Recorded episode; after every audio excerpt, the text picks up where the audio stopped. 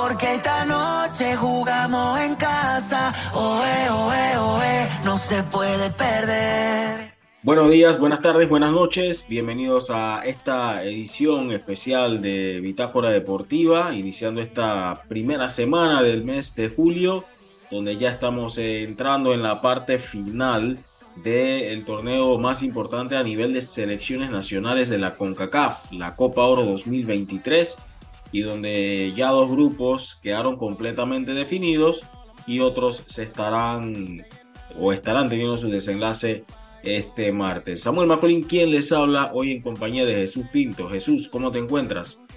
¿Qué tal, compañero? Un saludo a todos nuestros oyentes. Contento de estar de vuelta en el programa en Bitácora Deportiva uh, para analizar lo, sucedido sobre esta Copa Oro que, que está en su mitad de decisiones en la fase de grupos, compañeros.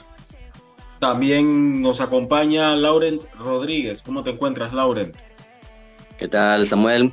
Muy bien, gracias a Dios, disfrutando de lo que es nuestro torneo más importante, ¿no? En nuestra área, eh, la Gran Copa de Oro, y donde esperamos ¿no? que también Panamá pueda dar la gran sorpresa, eh, saludando también y aprovechando la oportunidad a los compañeros Alejandro y también Jesús. Eh, creo que es la primera vez que participo con Alejandro. Precisamente le extendemos el saludo a Alejandro Gutiérrez. ¿Cómo estás, Alejandro? Muy buenas a todos, gracias Samuel, gracias Lauren y Jesús. Unas ganas de participar o de hablar un poquito de esta Copa Oro que ya llega a su fase más, se puede decir, más emocionante. Estamos cerca de esos cuartos de final. Y también vamos a estar hablando un poco acerca de los Juegos Centroamericanos y del Caribe, porque Panamá continúa con su cosecha de medallas importantes en este certamen.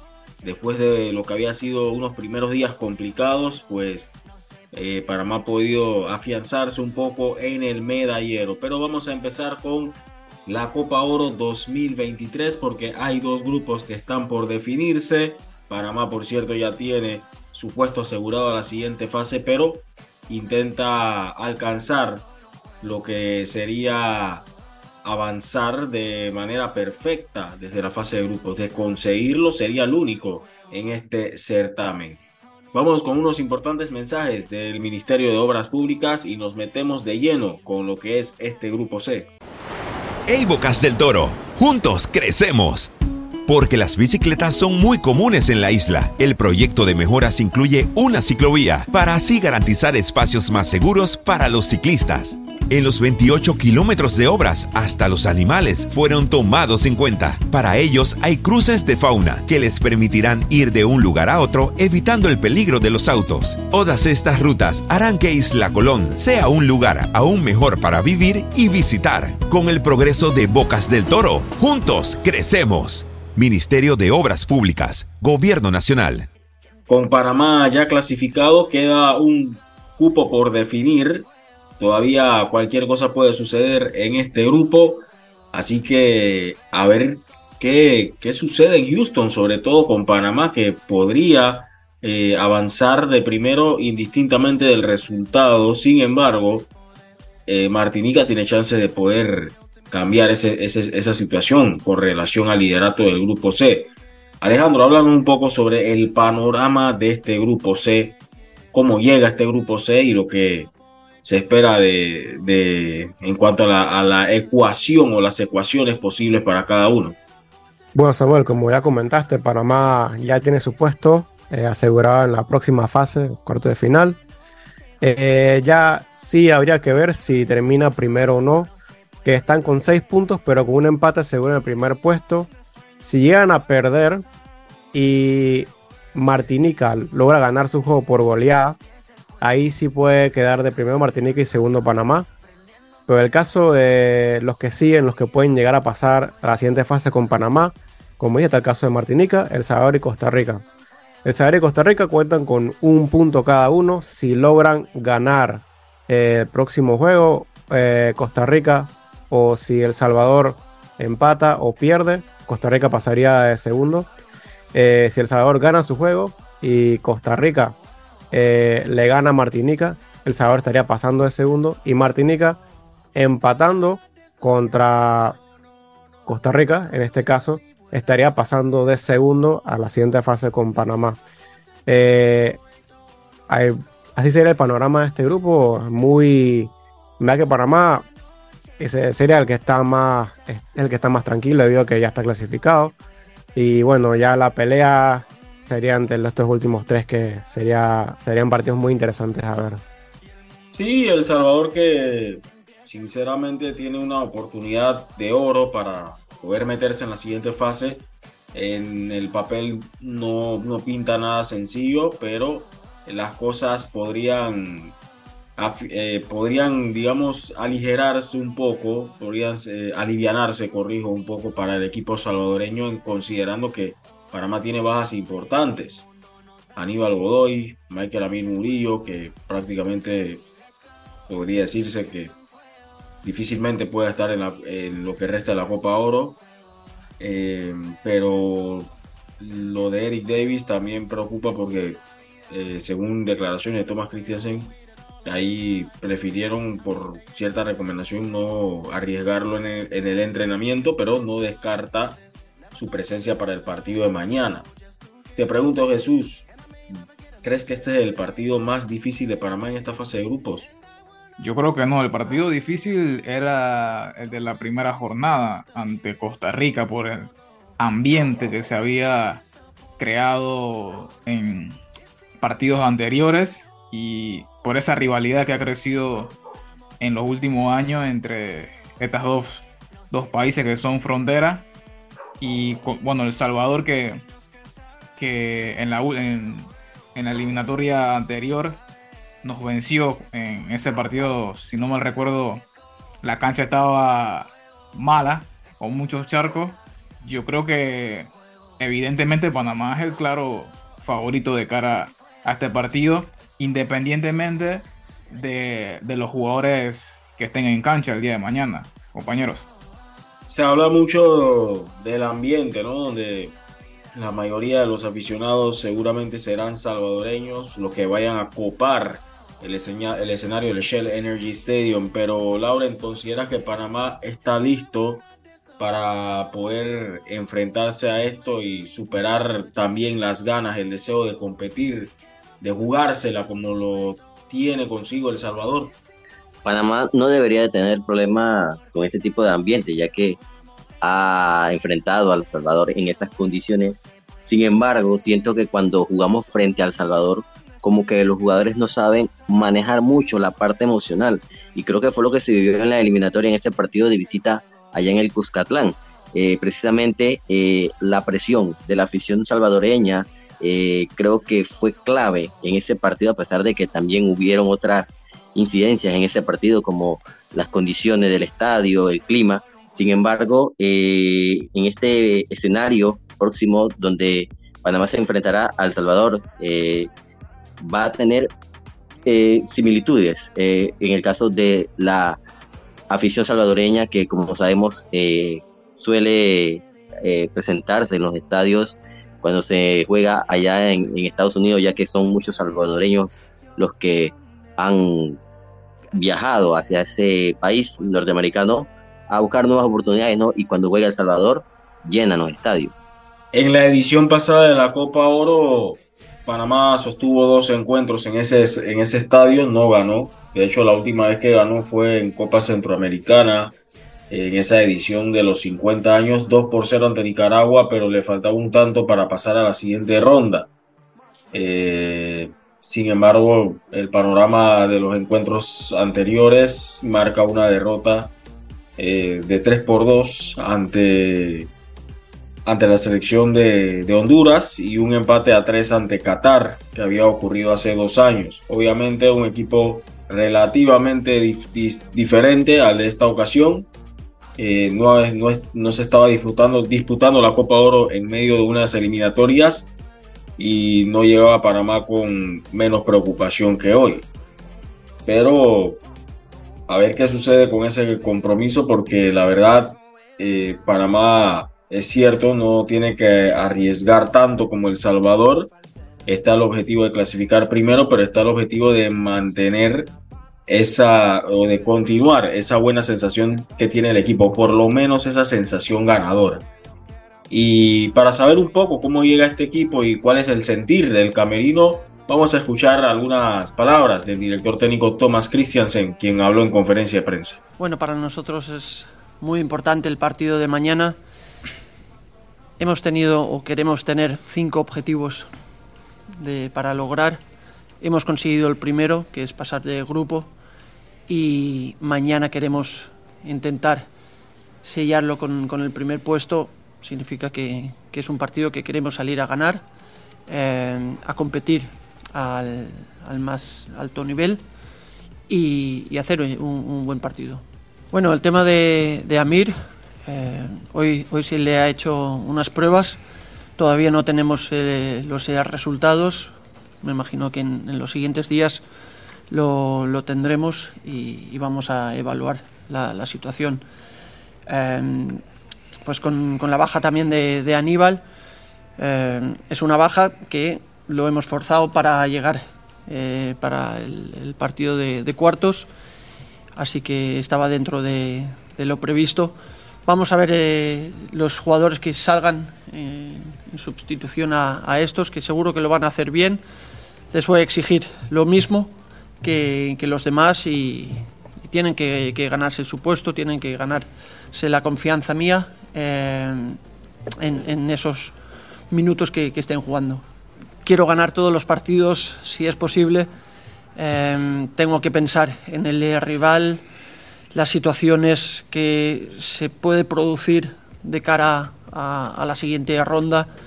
Hay muchos factores, pero como he dicho, quiero ganar, quiero competir, quiero sacar la mejor versión de, Panamá en todos los partidos, haga los cambios que haga. Eh, y otra vez, la exigencia tiene que ser máxima a, todos mis jugadores. No quiero nadie relajado, quiero que todos eh, sienten el aliento de, su compañero que, quiera entrar en el terreno de juego y el que entre que tiene que morir en el campo. Como no sigo las redes, no sé lo que dicen, ni quiero saberlo, ya con esta información, pues por supuesto me genera un, problema, un problema grande en el sentido de que tengo que, bajarle los humos a, a mis jugadores. Eh, que sueñen, pero con los pies en la tierra, que sean humildes, eh, pero con la ambición. Eso es lo, lo, más importante. Y hay unos cuantos que sí que, que, son así, y esos son los líderes que tienen que, que transmitir el mensaje a, a los demás. Y, y, el cuerpo técnico y yo tenemos que hacer el mismo trabajo para, para enfocar a todo el mundo con el mismo objetivo. Jesús, ¿Es conveniente cambiar el esquema para mañana? ¿Es conveniente pensar en cambios para mañana o no hay que tocar el equipo más allá de las bajas que se tienen? Yo creo que no, no es conveniente. Eh, ya con las bajas de, de Davis y Murillo y, Godoy, quizás por ahí tú puedes usar algún jugador suplente, caso de, de Blackman eh, o Giovanni Welsh como suplente de, de, Godoy. Eh, en la parte izquierda por ahí quizás puedes poner a, a, Andrés Andrade y, y meter a, a, Roderick Miller, a, Roderick Miller, como defensa central. Eh, o puedes cambiar al 4-3-3, al 4-2-3-1. Eh, hay muchas variantes para, para Panamá. Eh, entre comillas, aprovechando esas, esas tres bajas, ¿no? Y además, eh, como dije anteriormente, eh, independientemente del equipo que, que ponga Tomás Christensen en Panamá, es, favorito. El Salvador, a mi concepto, creo que, que antes escuchaba a, Lauren decir de, del tema de la, de la presión de los aficionados. Yo creo que a El Salvador le ha pesado más la, la presión de los aficionados que Panamá. Recuerdo que en el primer partido eh, se llenaron de tanta ansiedad ante Martinica, de tanto buscar al ataque que cometieron errores muy tontos en defensa y, y, y lo pagaron caro y en la, trans, en la transición del partido eh, con muchas ocasiones de cara, algo, de, cara al arco fallaban. Así que vuelvo y repito, independientemente del equipo que, que, ponga Christensen, Panamá es, claro favorito de cara a ese, juego. Con humildad, con humildad, eso sí creo que Panamá lo mencionó eh, Mejía esta semana, eh, esta semana sí, de que no, no pueden agrandarse de cara a ese partido de Salvador.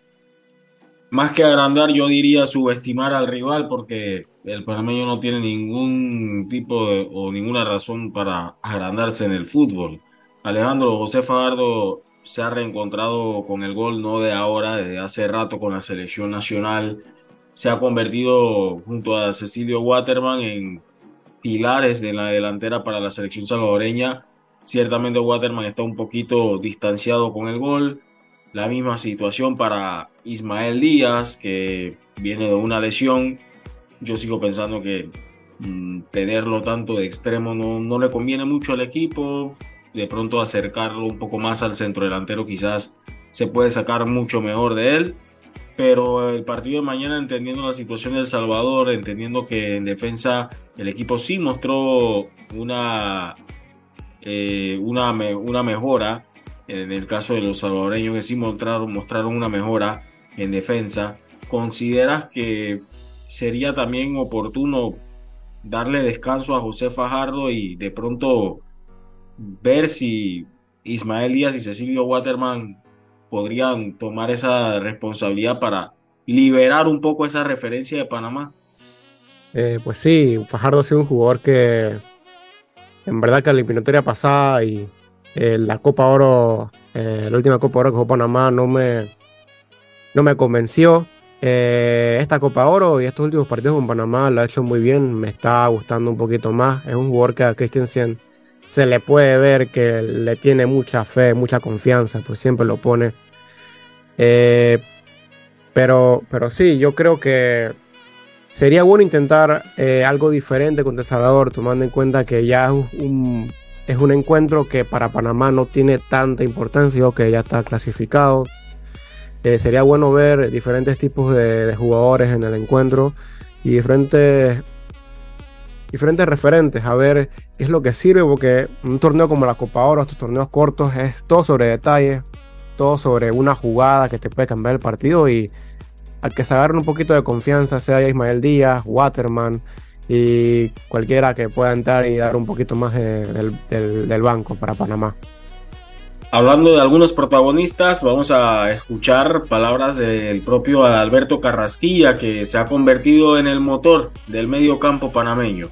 Cómo llevo todo el tema de mi rendimiento y eso, eh, la verdad que un poco bastante tranquilo. Eh, yo creo que todos los jugadores nos preparamos para rendir o intentar hacer las cosas de la mejor manera.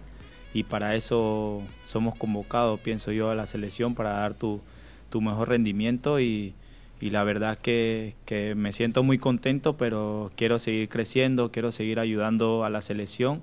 Y, ahorita mismo es el objetivo, seguir creciendo nomás.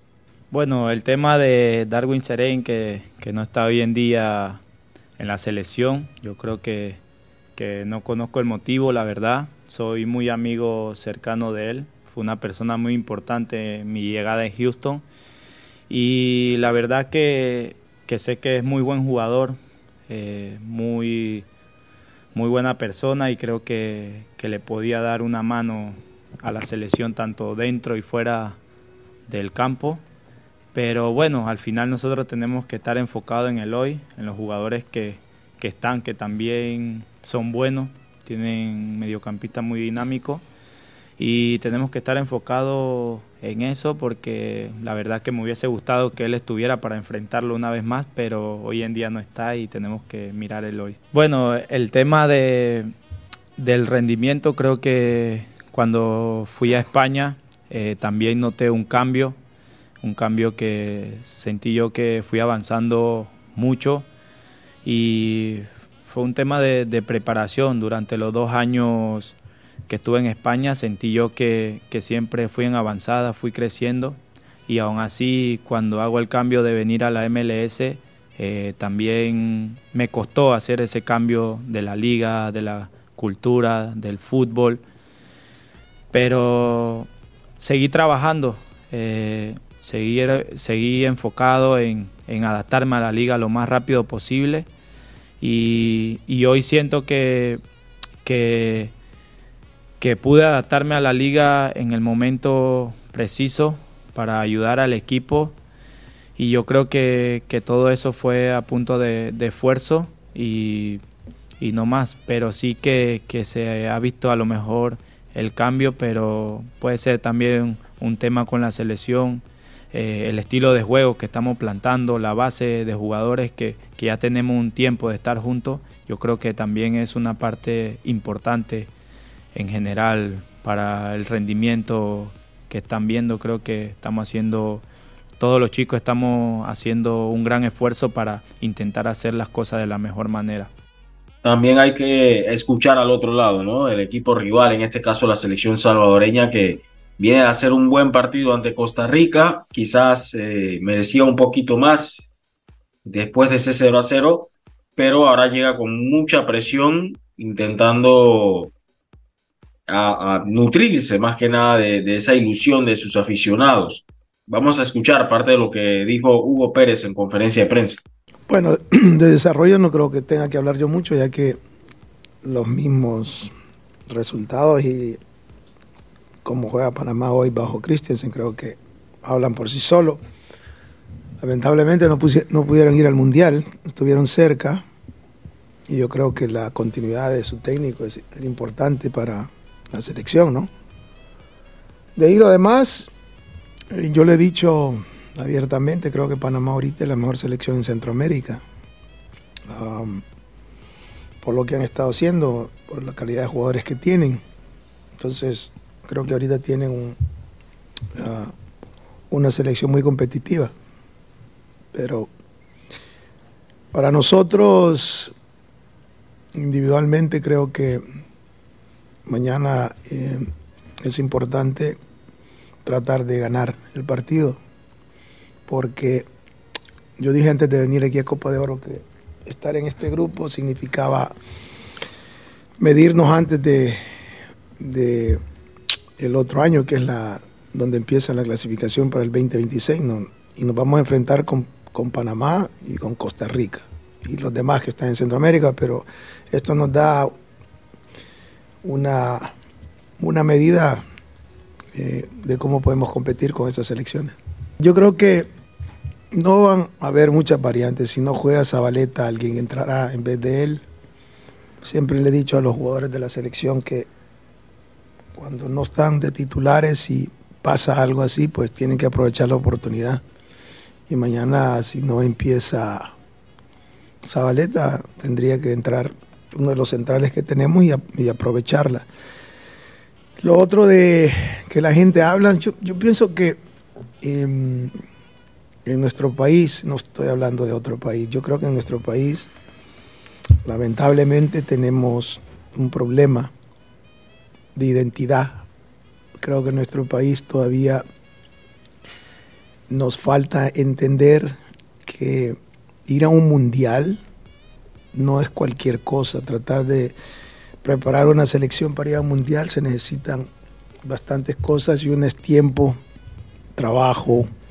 Y no te estoy hablando solo de la selección, te estoy hablando de todo un país, de toda una infraestructura.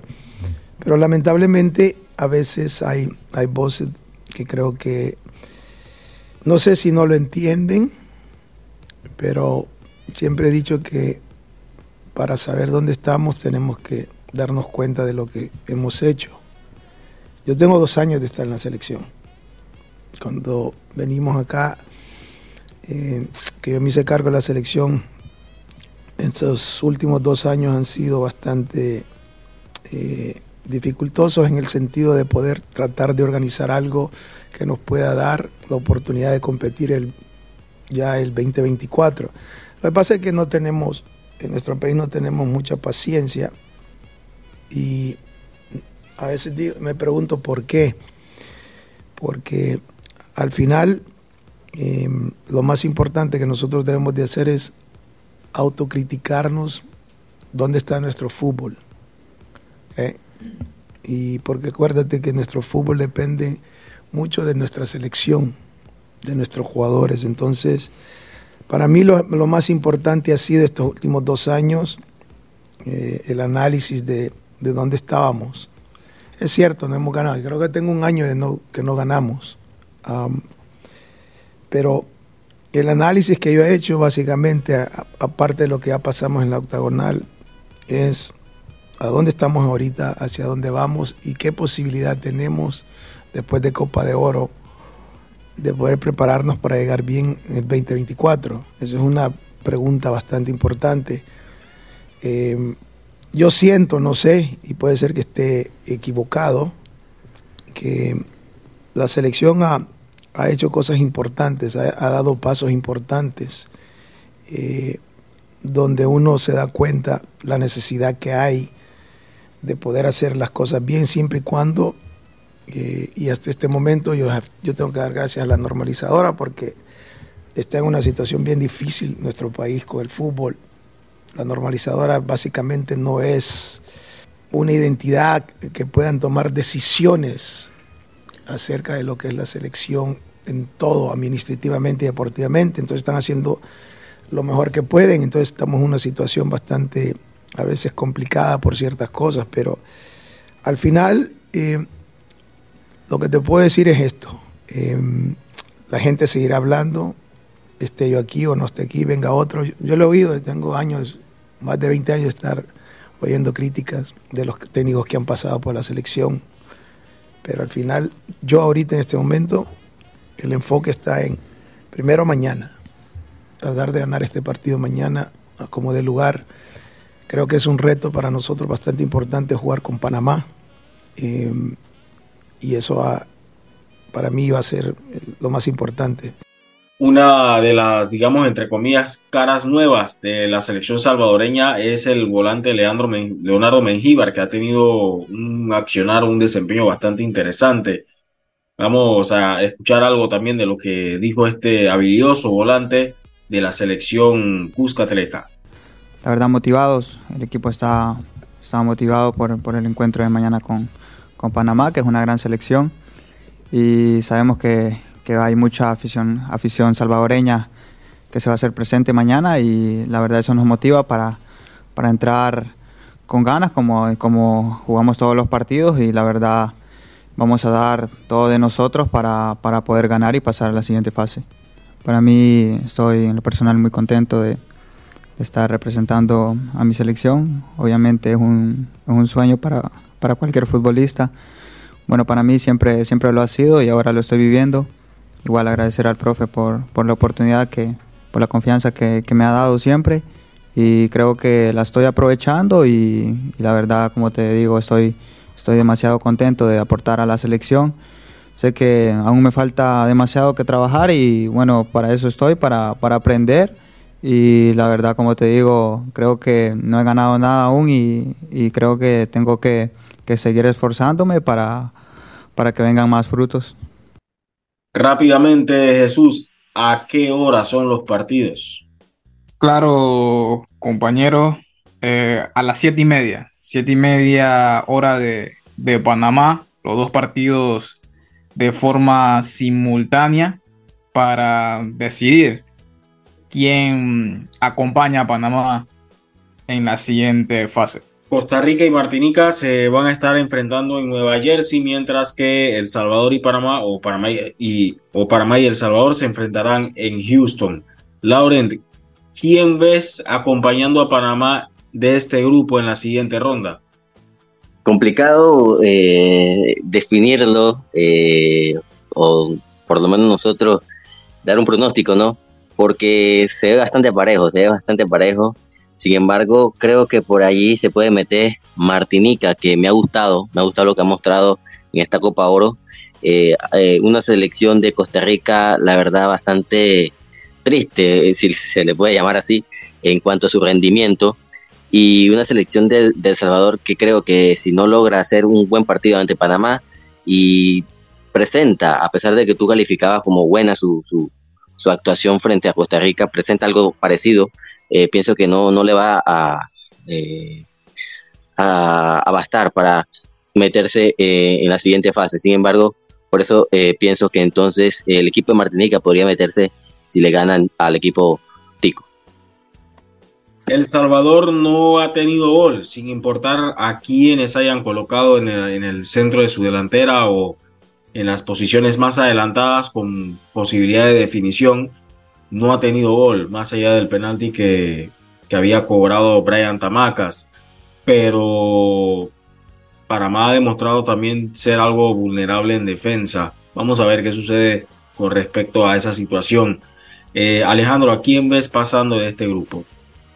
Eh, en mi sincera opinión, yo creo que va a salir esa, esa mentalidad, esa, eso que tiene Costa Rica. Costa Rica tiene algo que nunca lo puedes eh, tomar, de, tomar vencido, nunca puedes decir que está muerto. Pienso que Costa Rica va a la sorpresa mañana y va a pasar con Panamá el segundo. Jesús. coincido con Alejandro, Costa Rica, independientemente de la crisis que esté, eh, es más que, es más que, que Martinica. Eh, lo que ha tenido Martinica eh, es esa contundencia en contragolpe. Y contra Costa Rica quizás por la defensa que tiene, muy probable que, que, que no tenga esa tanta contundencia como en partidos anteriores, teniendo en cuenta de que jugó contra El Salvador, un equipo que viene en, en crecimiento, pero la jerarquía de, de Costa Rica es, es, diferente, así que Costa Rica va a acompañar a, a, Panamá a los cuartos de final.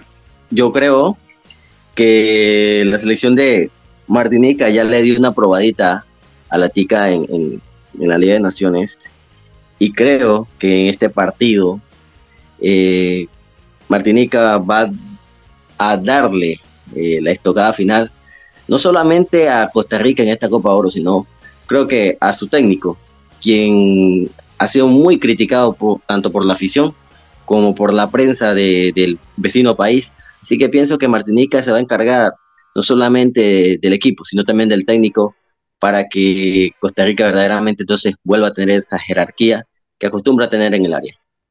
Misión complicada para Costa Rica, quedando en duda también la continuidad, como ya lo señala Lauren, de Luis Fernando Suárez, si, si sucede el infortunio, ¿no? Para esta selección costarricense. Yo veo a Costa Rica pasando, vamos a ver qué sucede mañana. Martinica seguramente intentará aplicarse de la mejor manera posible.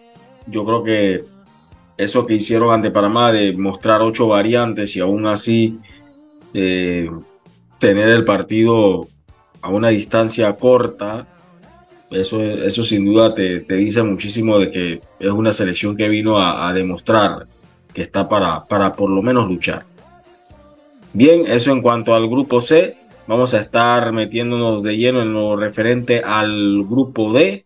Pero antes tenemos este importante mensaje de parte del Ministerio de Obras Públicas. Del trabajo a la casa, revisar deberes, preparar comida y uniformes, un día y otro, llegando cansada y de noche, es duro. Por eso estoy feliz de que después de unos meses tendremos una vía ampliada a cuatro carriles de la carretera transísmica de Villagrecia a Chilibre. Llegaré mucho más temprano y sin tanto agobio para disfrutar de tiempo de calidad con mi familia, porque lo merecemos. Mejorando la movilidad urbana, más bienestar para las comunidades. Ministerio de Obras Públicas, Gobierno en Acción. Bien, Jesús, el grupo D, donde puede pasar cualquier cosa, son tres selecciones que se están peleando dos cupos a la siguiente fase. Ya hay una eliminada por situaciones que de las que todavía no se repone y que tiene mucha, mucha, mucha eh, razón en base a su situación sociopolítica y que no le, no le, no le hace que, que veamos a una selección cubana, en este caso, de lleno comprometida con lo que es competir en este tipo de torneos. La situación queda entre Canadá, Cuba y Guatemala. Bueno, Canadá, Guadalupe y Guatemala, corrijo. ¿Cómo está el panorama del grupo D, Jesús? Tres selecciones en carrera, tres selecciones que siguen vivas en, en, Copa Oro. Ya tú lo mencionaste, la selección de Cuba por su crisis, no solamente futbolista, futbolísticamente, sino eh, políticamente y demás, que ya conocemos, que ya está eliminada. Eh, a Canadá le basta la victoria, eh, que creo que va, que va a ser lo que va, será lo que pasará en este partido ante, ante el equipo cubano. Y Guadalupe y Guatemala se van a sacar puntos por obligación.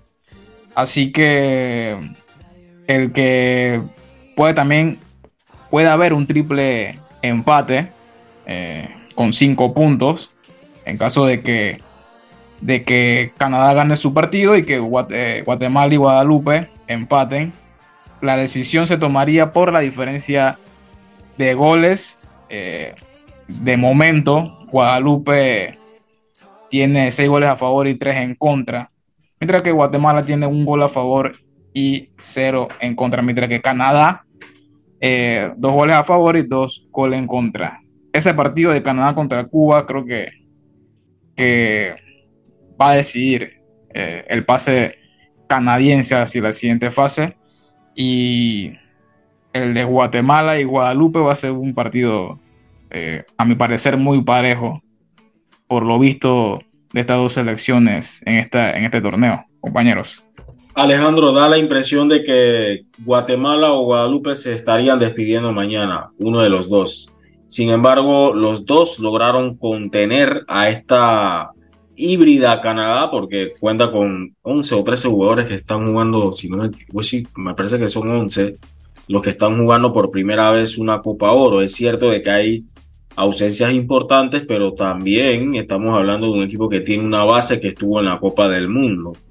Una base que complementa esas ausencias que tiene puntualmente la selección canadiense. Podríamos decir que cinco ausencias grandes tiene esta selección canadiense pero aún así se ve como, como que tiene todo a su, a su paso para, todo a su favor para poder dar ese paso hacia la siguiente ronda. Pero Guatemala y Guadalupe, con el gran esfuerzo que hicieron, una de las dos tendrá que, podríamos decir, eh, eh, despedirse del torneo, porque el panorama parece que no, no ve muy claro la posibilidad de que los dos se metan directamente a los, a los, a los cuartos de final. Sí, tienes mucha razón en eso, Samuel. Eh, pero hay que tomar en cuenta que esto es el fútbol y todo es posible. O sea que mañana Guadalupe y Guatemala empaten, los dos quedan con cinco y pasen y Canadá eh, no pase el empate o se quede también con cinco, nada más le meta uno a, a Cuba. Eh, pero sí, en verdad que Canadá, aunque es una selección que, le, como dijiste, tiene unas bajas importantes en el Mundial y de la Nations League. Eh, sí es una selección muy buena, hay que tomar en cuenta.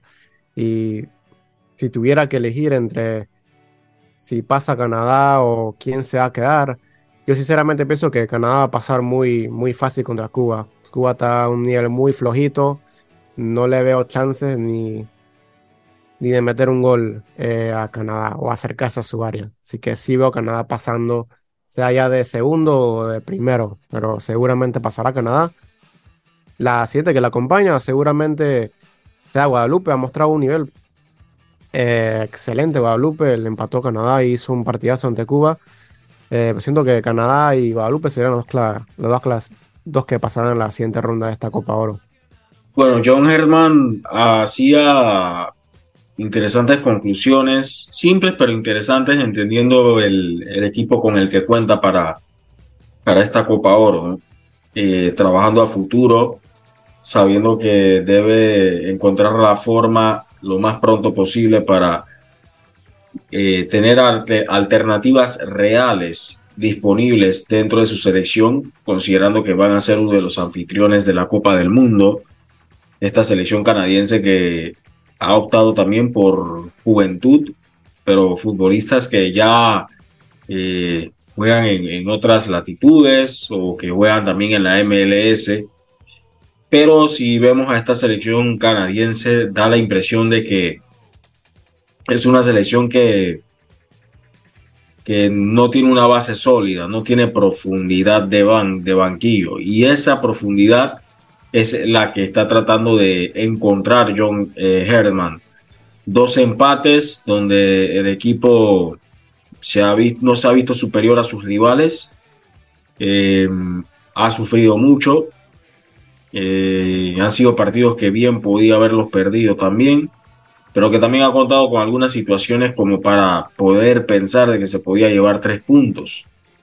Pero sin duda alguna lo de Canadá en esta Copa Oro, eh, mañana se le presenta una, la mejor oportunidad que hubiera deseado, entre comillas.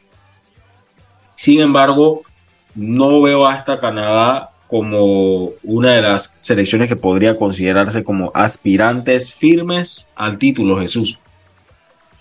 Coincido contigo, Samuel, creo que ha pesado las bajas del, equipo canadiense, no se ha visto eh, esa Canadá que, que nos islumbró en, las eliminatorias y también en el Mundial, a pesar de, de, de no haber ganado dejó buenas sensaciones en cuanto a, a, fútbol demostrado. Eh, aún así, creo que mañana debe de pasar tranquilo a la siguiente fase y creo que el que lo va a acompañar va a ser Guatemala. Creo que ha sido una selección que, que se ha defendido bien, que en ataque es contundente y, atrás no permite muchos espacios y tiene un entrenador eh, experimentado, como, es, como lo es Luis Fernando Tena, eh, multicampeón en, México, campeón olímpico en 2012 con la selección mexicana.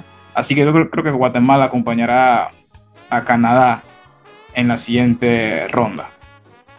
Bueno, interesante, ¿no? Tomando en cuenta de que Guatemala le va a tocar eh, jugar con mucho orden, como lo hizo ante Canadá, pero al mismo tiempo tiene que tener pegada para poder hacerle daño a esta selección de Guadalupe, que Guadalupe tiene sus momentos donde defensivamente le cuesta estar atenta, pero la capacidad técnica individual de sus atacantes te da por entender que es un equipo que puede resolver el partido cuando menos lo piensas. Te puedes eh, sacar una jugada cuando o la jugada que para la que no estabas preparado, no pensaste colectivamente cómo poder defender.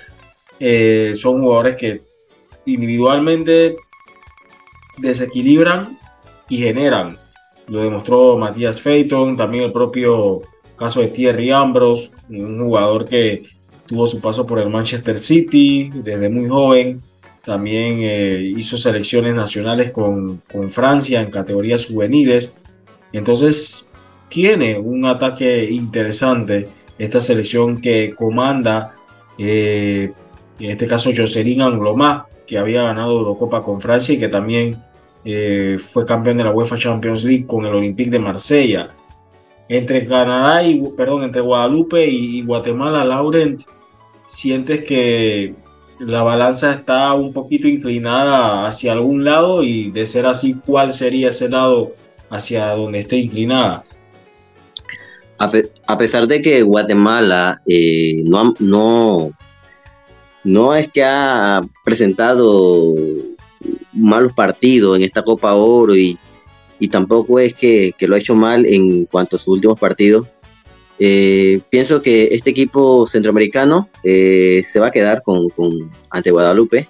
Pienso que Guadalupe tiene todo para pasar a la siguiente ronda y lo mostrado en ese último partido frente a la selección de Cuba, creo que, lo, respalda. Y pienso que al final será Guadalupe la que clasificará eh, no solo a la siguiente ronda, sino que terminará, cuidado que por ahí peleando la primera posición ante lo que puede hacer la selección de Canadá, que tampoco es que ha lucido muy bien en esta Copa Oro. Bien, Alejandro, por el momento, ¿cuáles serían los cruces eh, y también las horas y las sedes de esos partidos, no? Bueno, Samuel, los cruces para este cuarto de final. Eh, el primer cruce sería el primero del grupo A, que en este caso es Estados Unidos, contra el segundo del grupo D, que ya habíamos como comentado, que puede estar entre Guadalupe, entre Guatemala y entre Canadá. Después sería el segundo encuentro, sería el segundo del grupo A contra el primero del grupo D. En este caso estaría entre los tres ya mencionados, Guadalupe, Guatemala, Canadá. Eh, después sería el tercer cruce, que sería el primero del grupo B, en este caso, que sería México, eh, contra el segundo del grupo C, que este estaría peleado entre Martinica, El Salvador o Costa Rica. Y en un caso muy, muy improbable, Panamá. Y el último cruce sería el segundo del grupo B contra el primero del grupo C. El segundo del grupo B, que sería Qatar en este caso. Y el primero del grupo C, que por el momento puede ser Panamá, pero también podría llegar a ser a Martinica. Pero como he mencionado, ya eso es algo muy, muy improbable. Debido a que tienen que hacer muchas cosas para que esto sea posible. Bueno, ya con unos desenlaces interesantes en el A y en el B, donde Qatar le ganó la carrera eh, a Haití y también a Honduras, eh, sacando esa valiosísima victoria ante México por 1 a 0 con el gol de Tamem Shehata y siendo un partido donde prácticamente le tocó renunciar al ataque y defenderse hasta el final esta selección catarí que amargó a la selección azteca, México que había iniciado con buen paso la Copa Oro, pero eh, ahí parece que las mejoras está dando o quiere hacer creer que puede ser un candidato serio al título. Todavía Estados Unidos, por más de que haya rellenado de goles a San Cristóbal y Nieves y a una paupérrima Trinidad y Tobago, me atrevo a decir de que eh, tiene que hacer un poquito más. Me gustaría verlo ante otro tipo de rival, a ver de qué está hecha esta selección de Estados, de Estados Unidos. Eh, candidata bueno, a defender su título Pienso que Jamaica tiene muy buena selección, muy buen equipo. Falta que se compenetre mejor defensivamente porque tiene algunos baches donde los partidos se le puede complicar a esta selección jamaiquina, pero hoy por hoy la veo como una de las mejores selecciones de este, de este certamen. El equipo de Heimir Hallgrimson, el estratega de la selección eh, jamaiquina que ha hecho un trabajo bastante, bastante interesante. Bueno, vamos a ver qué sucede este martes, ¿no? Con el desenlace de los grupos C y D en la Copa Oro 2023. Vamos a unos importantes mensajes de los amigos del Metro de Panamá y continuamos con más de este podcast. En el Metro de Panamá nos mueve crear un mejor futuro. Con la ampliación de la línea 1 a Villa Zaita, más de 300.000 personas estarán conectados a ese futuro tan próximo y a todos sus beneficios. La estación aeropuerto en Tocumen facilitará tu movilidad a diferentes destinos. Y no nos detendremos ahí. La construcción de la línea 3 a Panamá Oeste movilizará más de 160.000 pasajeros diariamente. Así es como llegamos al futuro, creando empleos y uniendo cada vez más. Metro de Panamá, elevando tu tren de vida. Bueno, amigos, momento de hablar sobre los Juegos Centroamericanos y del Caribe, donde Panamá sigue cosechando medallas, está tratando de, bueno, ya, ya se lo rebasó hace poco la delegación disfrazada, por así decirlo, de Centro Caribe Sports, que está conformada por atletas de orígenes guatemaltecos. Como saben, Guatemala está suspendida, tiene una sanción, así que está bajo la bandera del Centro Caribe Sports. Panamá que acumula hasta el momento 16 medallas, 5 preseas de oro. La última fue a través de ecuestre, salto de velocidad con eh, Victoria Geurtemate, que consiguió ese oro histórico, mientras que Panamá está en carrera de seguir aumentando esa cosecha ahora a nivel del atletismo. Bueno, ayer en el atletismo no fue una jornada muy agradable que digamos porque lamentablemente Alonso Edward fue descalificado en el hit 3 en las preliminares por una salida en falso. Se dio una polémica ahí, al final eh, salió como resultado descalificado. Así que bueno, lamentablemente no estará en la prueba final de los 100 metros planos. La que sí clasificó a la prueba final fue Jana Woodruff, que ganó su hit.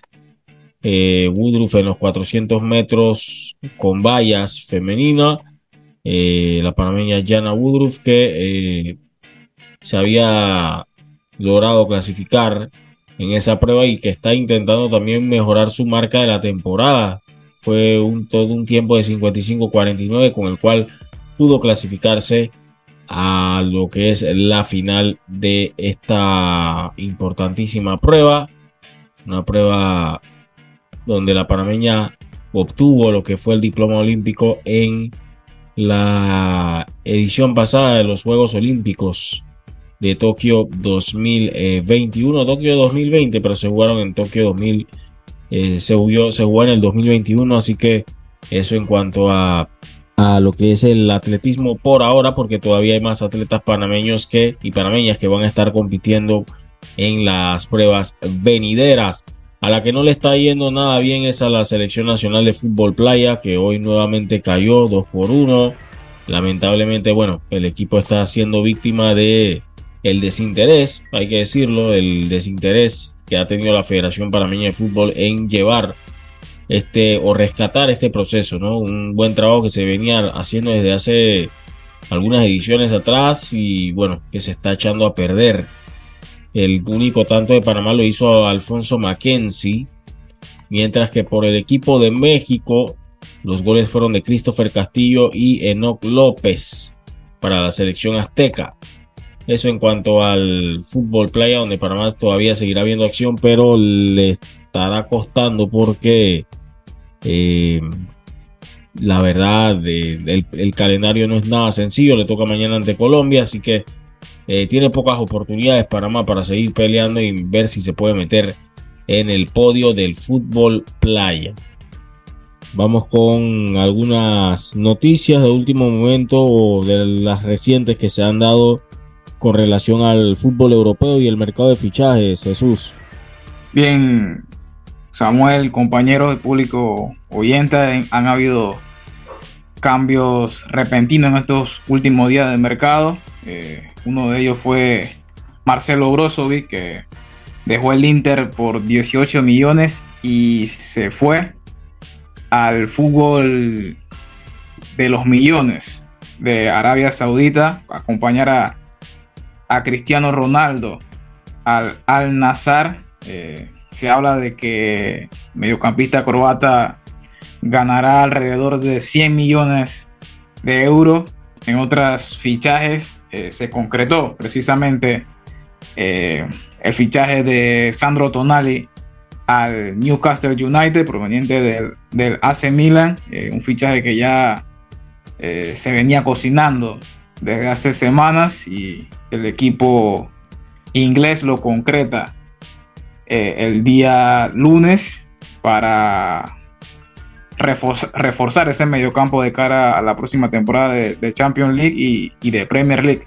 El que ahora llevará el 8 de, Steven Gerrard, el húngaro, perdón, eh, Dominic que el Liverpool pagó 70 millones por la cláusula de rescisión. Ahora se incorpora al equipo de club y llevará la 8 de Steven Gerrard. Muy buen fichaje para, para Liverpool, compañeros.